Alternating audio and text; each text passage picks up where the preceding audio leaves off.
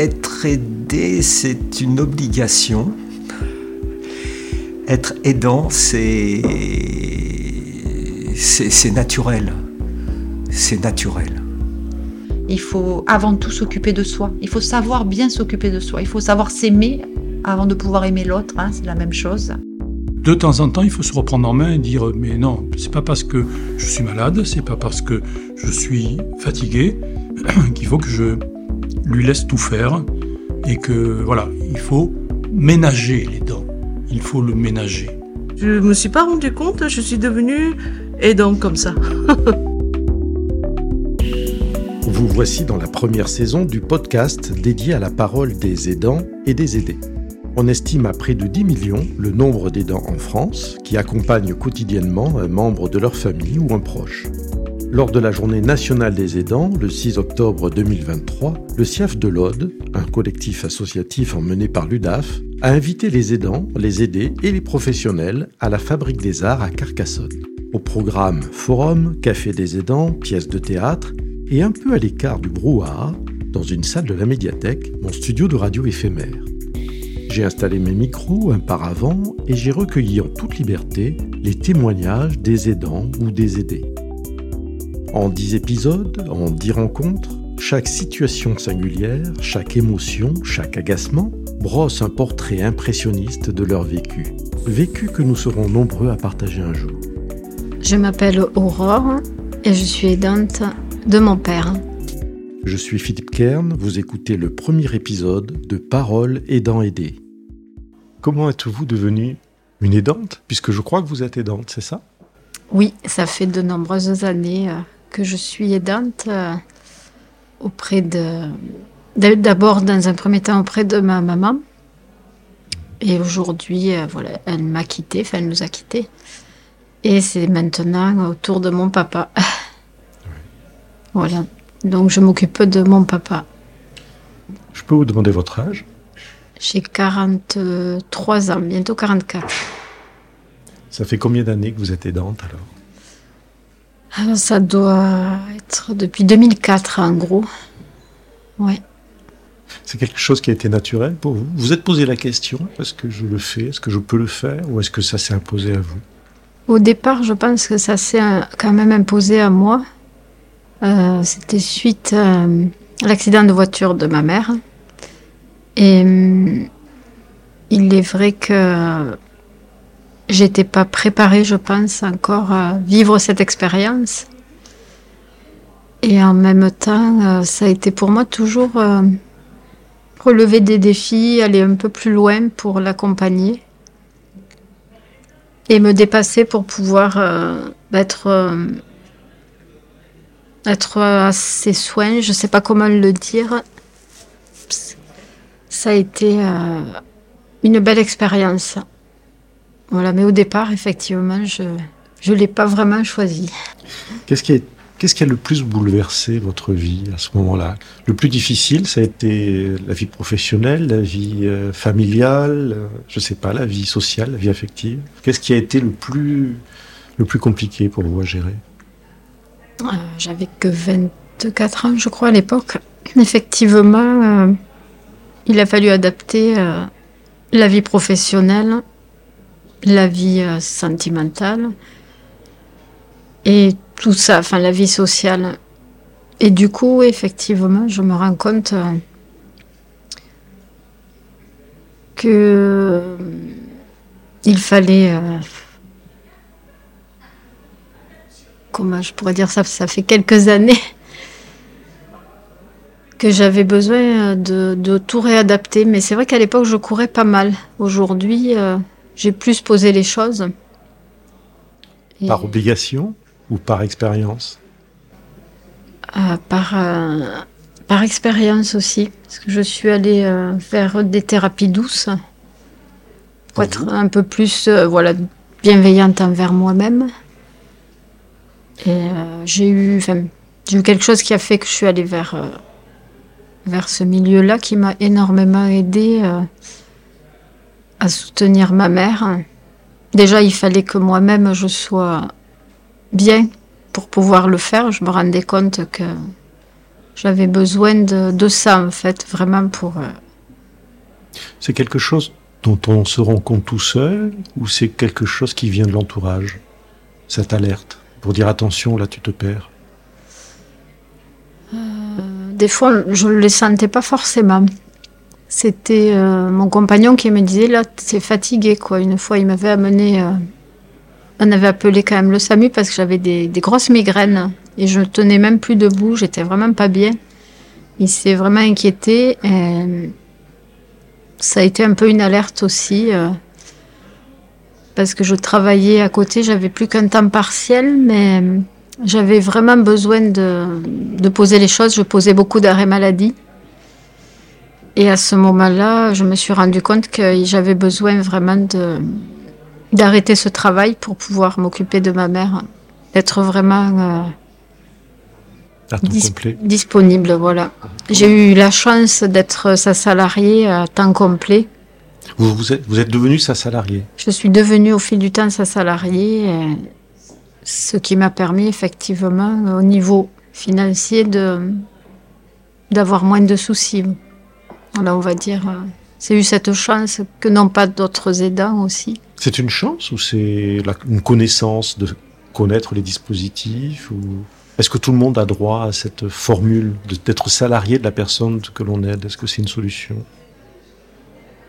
Euh, Tout le monde n'a peut-être pas cette formule. Après, moi, je suis auxiliaire de vie de métier. En fait, j'ai j'ai passé mon diplôme en 2003, en fait, juste avant qu'elle que ma mère ait cet accident. Et ça a été tout un enchaînement qui a fait que durant des années, voilà, on, a pris des personnes pour s'occuper d'elle et au final, on s'est rendu compte que j'étais tout à fait formée pour le faire, en fait. Et vous n'en étiez pas rendu compte à ce moment-là? Non. Parce que vous étiez, vous étiez avant tout sa, fille. C'est ça. Je pense aussi. Euh, je, je, devais m'absenter de temps en temps de la maison et je déléguais beaucoup euh, pendant plusieurs années. Vous arriviez à déléguer justement, puisque en tant que professionnel, vous deviez avoir un regard particulier sur euh, ce qui se passait. Euh, parfois, c'était pas facile. Ça dépendait des personnes. J'avais besoin de me sentir en confiance aussi. Et hum, de pouvoir lâcher prise, en fait. Je l'ai fait euh, plus avec le temps, justement en m'orientant vers toutes ces thérapies douces. J'ai fait aussi de la communication non violente, ce qui m'a permis aussi de, de vraiment être en lien avec mes besoins travailler sur moi, faire du développement personnel. Et ça, ça m'a permis vraiment d'identifier euh, ce qui serait mieux dans la situation. Voilà. Ça veut dire que à un moment, il faut s'occuper de soi, justement. Il faut quitter un peu les rivages de la culpabilité pour se dire euh, je prends du temps pour moi. Oui, je pense que ça s'impose à des moments parce que sinon on peut craquer. Et à ce moment-là, euh, on peut prendre des décisions qui sont pas forcément les meilleures au bon moment. Ça vous est arrivé? De craquer, ça m'est arrivé, oui. Une fois avec ma maman. Je suis partie dehors et je l'ai laissée dans une situation un peu, un peu délicate. Bon, j'ai dit à mon compagnon, va voir qu'elle soit quand même en sécurité. Parce que je sais pas, je craque, je n'y arrive plus là. Et, hum, et ça m'a fait du bien de le poser, même si c'était difficile. J'ai pu aussi partir sur un stage de trois jours de danse euh, dans la nature. Et je suis revenue avec euh, beaucoup plus d'énergie. Qui vous a aidé tout au long de, votre parcours à vous, des Qu'est-ce qui vous a été le plus profitable? Où c'est que vous avez trouvé ces ressources-là? Je les ai puisées, je pense, au fond de moi. Je pense qu'à des moments, euh, je les ai aussi puisés dans la spiritualité.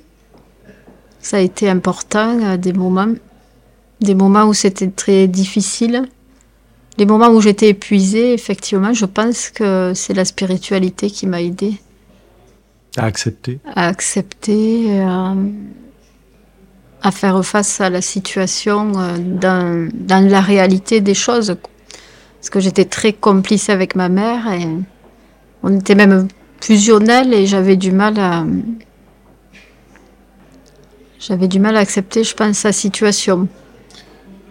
Est-ce qu'à un moment, le rapport mère-fille, vous avez pu le, le protéger ou est-ce qu'il a, il a dérivé sur euh, aidant-aidé Je pense qu'on a dépassé euh, le rapport aidant-aidé. Je pense qu'on a toujours été très. Bah, la complicité est restée malgré tout. Même si parfois je lui faisais sa toilette, ce qui n'était pas forcément mon rôle, j'en ai conscience. Et j'ai toujours, euh, je sais pas, il y a toujours un lien qui est resté en fait. C'est un peu comme si on se retrouvait euh, au travers de, cette expérience-là en fait. Quand on voit euh, aujourd'hui, c'est la journée nationale des aidants, il y a un village des aidants ici à Carcassonne, il y a des stands, il y a des associations. euh, J'ai regardé un petit peu, il y a des dispositifs, il y a des jeux de société pour comprendre si on est aidant ou pas, il y a, il y a des, des formules, des espaces seniors, des, etc. etc. Est-ce que vous trouvez que toutes euh, ces initiatives sont adaptées à ce que vivent les aidants? Hmm, Je dirais que c'est déjà un grand pas. Parce que c'est. C'est pas quelque chose. euh, aidant, parfois, c'est parfois un peu pointé du doigt parce qu'on a moins de vie sociale et on a un peu d'isolement. Qu'est-ce que vous avez sacrifié, vous? Euh, je dirais que un peu au niveau de ma vie de couple, ça a été un peu compliqué à gérer euh, de par euh, mon ancien compagnon et aujourd'hui mon nouveau compagnon qui ont dû s'adapter à la situation. Je ne sais pas si je dirais sacrifier parce que c'est quelque chose qui fait partie de moi. Donc c'est pas c'est pas vraiment le terme, mais ça a été peut-être plus au niveau professionnel, je dirais alors. Ça a été plus. Comment je pourrais dire ça? Aujourd'hui, je m'oriente vers d'autres. vers justement des thérapies alternatives, de l'énergétique. Pourtant, vous étiez dans un milieu professionnel social. Oui. Donc, on aurait pu euh, vous comprendre peut-être davantage, vous accompagner, vous aider davantage, je ne sais pas. Il y a eu, des obstacles à ce niveau-là? Il y a eu à un moment donné euh, une petite déception, on va dire, euh, quand j'ai commencé à poser des congés. Ils étaient sans solde, que je travaillais pour une structure d'aide à domicile. Et euh, les congés étaient sans solde. Et je voulais en fait demander une euh, rupture conventionnelle, ce qui aurait été plus avantageux pour moi. Et ça m'a été refusé, voilà. Donc euh, j'ai pris quand même la décision, vu que j'avais la porte de sortie, d'être salariée de ma mère, de travailler pour elle. Mais j'avoue que pour d'autres aidants, ça aurait pu être plus complexe encore. J'étais un peu déçue de ça, voilà, de peut-être pas. euh, Après, au niveau de mon planning, euh, tout ce qui pouvait impacter euh, mon rôle d'auxiliaire de vie, pour la structure, je pense que quand même j'ai été prise en compte. En expliquant bien la situation. bon, il a fallu quand même bien l'expliquer, mais j'ai quand même été entendue. C'est peut-être là que la reconnaissance du, d'un statut, entre guillemets, d'aidant peut aider dans le milieu professionnel pour que on comprenne les besoins.